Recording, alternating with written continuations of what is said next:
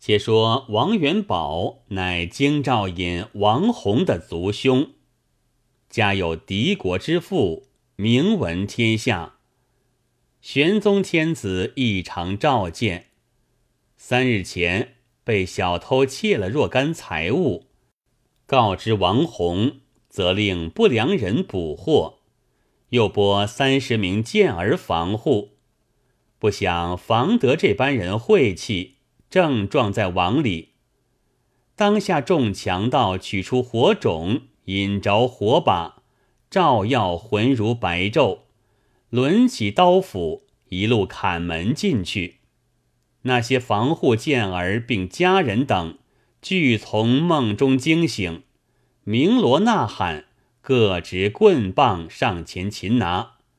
庄前庄后邻家闻得，都来救护。这般强盗见人已中了，心下慌张，便放起火来夺路而走。王家人分一半救火，一半追赶上去，团团围住。众强盗拼命死战，戳伤了几个庄客，终是寡不敌众，被打翻数人，余者尽力奔脱。房德亦在打翻树内，一齐绳穿锁缚，等至天明，借进京兆尹衙门。王弘发下机位推问，那机位姓李名冕，字玄清，乃宗室之子，素性忠贞尚义，有惊天伟地之才，济世安民之志。只为李林甫、杨国忠相继为相，杜贤极能，并国殃民，屈在下僚，不能施展其才。这机位品级虽卑，却是个刑名官儿，凡捕到盗贼，俱属拘训，上司刑狱，屡委推勘，故历任的机位。定是酷吏，专用那周兴、来俊臣所原里一下有名色的极刑，是哪几般名色？有西江月为证。独子悬车可畏，驴儿拔绝堪哀。凤凰晒翅命难挨，童子参禅魂醉，玉女登梯最惨。仙人献果伤灾，猕猴钻火不招来，换个夜叉望海。那些酷吏，一来杖刑立威，二来或是全要嘱托，悉成其旨。每事不问情真情往，一味严刑锻炼，罗织成招，任你铜筋铁骨的好汉。到此也胆丧魂惊，不知断送了多少忠臣义士。唯有李勉与他位不同，专上评述，一切残酷之行治而不用，临事务在得情，故此并无冤狱。那一日正值早衙，经尹发下这件事来，十来个强盗。五六个戳伤庄客，跪坐一庭，行凶刀斧都堆在阶下。李勉举目看时，内中唯有房德人才雄伟，风采非凡。想到那样一条汉子如何为道，心下就怀个金莲之念。当下先唤巡逻的。并王家庄客问了被劫情由，然后又问众道姓名，逐一细居。据系当时就擒，不待用刑，尽皆款服。又招出党羽哭穴，李勉急差不良人前去捕击。问至房德，乃匍匐到案前。含泪而言道：“小人自幼业儒，原非道辈，只因家贫无措，昨到亲戚处告代，唯余祖于云华寺中，被此辈以计诱，威逼入伙，出于无奈，遂将画鸟及入伙前后事一一细诉。李勉以是惜其才貌，又见他说的情辞可悯，便有意释放他，却又想。一伙同罪，独放一人，公论难泯。况是上司所委，如何回复？除非如此如此，乃假意斥喝下去，吩咐具上了家丑，进于狱中。四拿到余党再问，砍伤庄客，遣回调理。巡逻人记功有赏。发落众人去后，即唤狱卒王泰进衙。原来王泰昔年因误触了本官，被诬构成死罪，也亏李免审出，原在衙门服役。那王太感激李勉之德，凡有委托，无不尽力，为此就参他做押狱之长。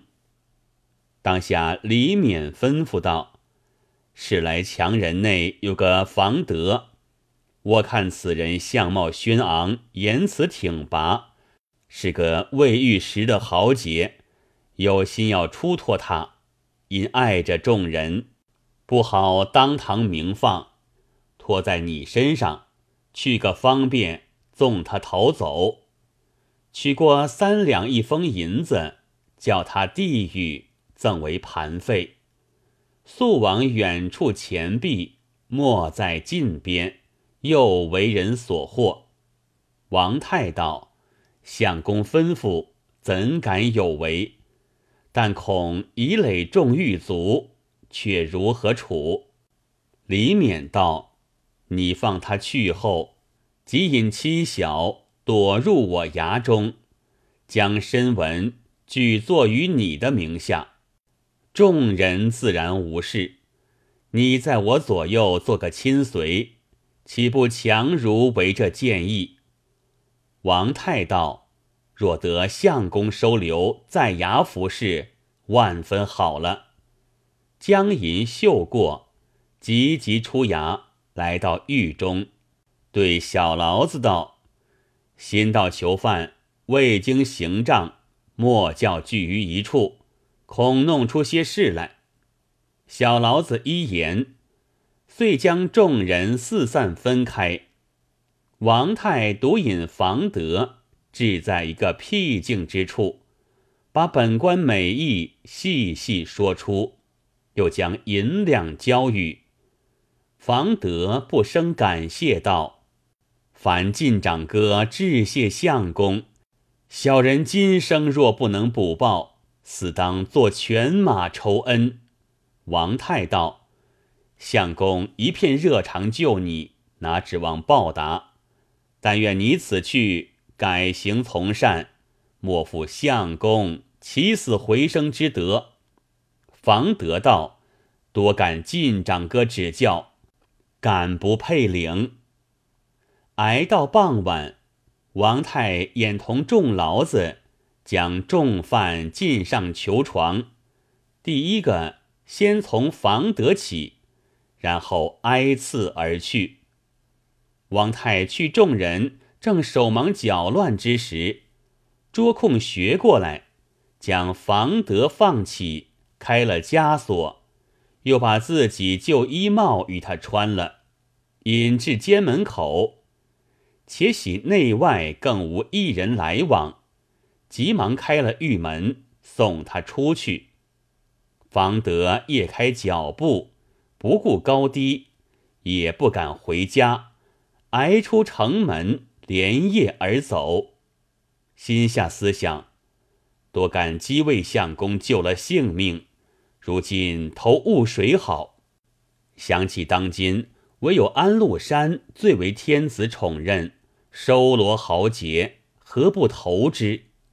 遂取路直至范阳，恰好遇着个故友严庄，为范阳长史，引荐陆山。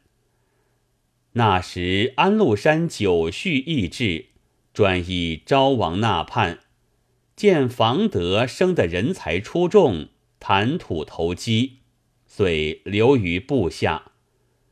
房德住了几时，暗地差人迎娶妻子到彼，不在话下。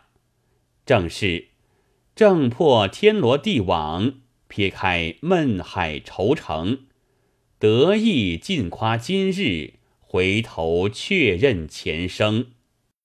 且说王太当晚只推家中有事要回，吩咐众牢子好生照管，将钥匙交付明白。出了狱门，来到家中，收拾囊妾，悄悄领着妻子，连夜躲入李勉衙中，不提。且说众牢子到次早放众求水火，看房德时，枷锁撇在半边，不知几时逃去了。众人都惊得面如土色，叫苦不迭道：“那样紧紧上的刑具，不知这死囚怎的昨脱逃走了，却害我们吃屈官司，又不知从何处去的。”四面张望墙壁，并不见块砖瓦落地，连泥屑也没有一些。奇道：“这死囚昨日还哄机位相公说是初犯，倒是个积年高手。”内中一人道：“我去报知王狱长，叫他快去禀官，坐及激获。”那人一口气跑到王太家，见门闭着。一片声乱敲，哪里有人答应？见壁一个邻家走过来道：“他家昨夜乱了两个更次，像是搬去了。”牢子道：“并不见王狱长说起迁居，哪有这事？”邻家道：“不过指这间屋，如何敲不应？难道睡死不成？”牢子见说的有理。尽力把门耸开，原来把根木子反撑的，里边只有几件粗重家伙，并无一人。老子道：“却不作怪，他为什么也走了？这死囚莫不到是他卖放的？休管是不是，且都推在他身上罢了。”把门依旧带上，也不回狱。敬望机卫衙门前来，恰好李勉早衙理事，老子上前禀之。李勉扬惊道：“向来只道王太小心，不想嫩般大胆，敢卖放重犯。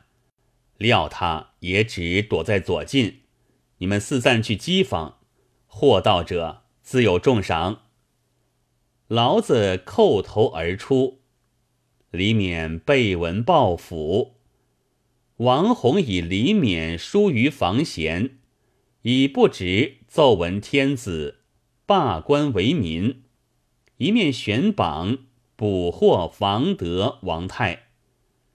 李勉即日纳还官告，收拾起身，将王泰藏于女人之中，带回家去。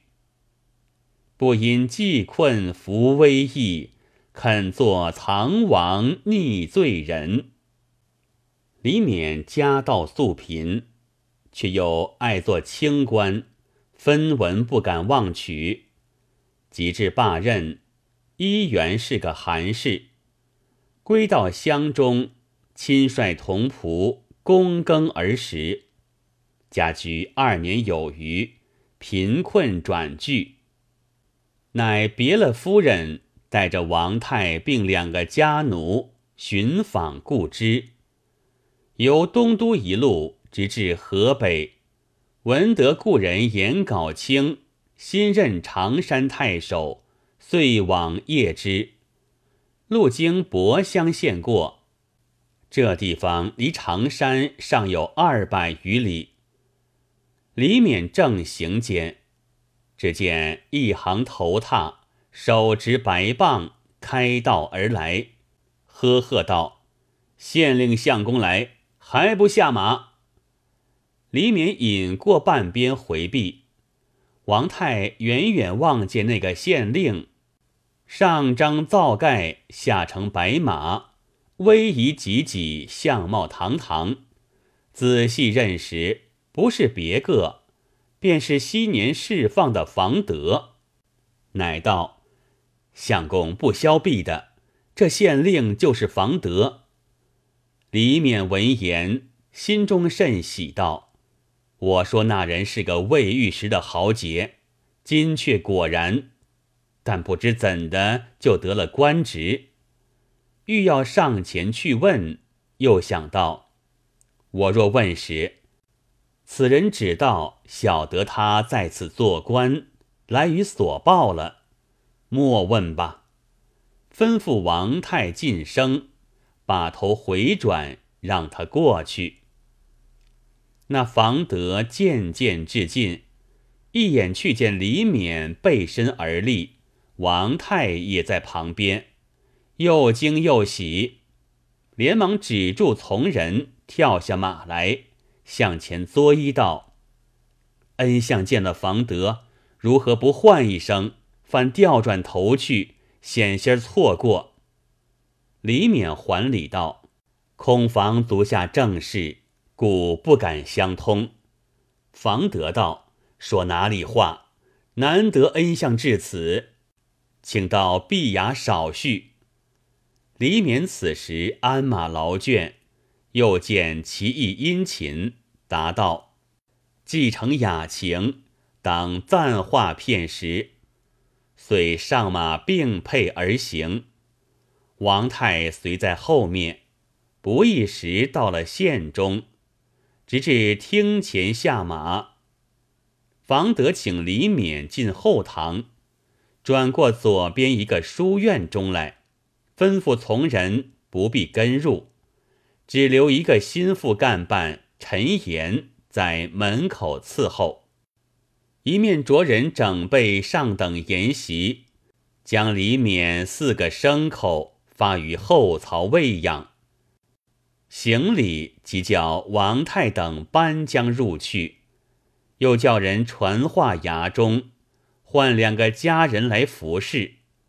那两个家人，一个叫做陆信，一个叫做知成，都是房德为县尉时所买。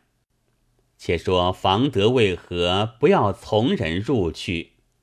只因他平日冒称是宰相房玄龄之后。在人前夸炫家世，同僚中不知他的来历，信以为真，把他十分敬重。今日李勉来至，相见之间，恐提起昔日为道这段情由，怕众人闻得，传说开去，被人耻笑，做官不起，因此不要从人进去。这是他用心之处。当下李勉步入里边去看时，却是向阳一带三间书室，侧边又是两间厢房。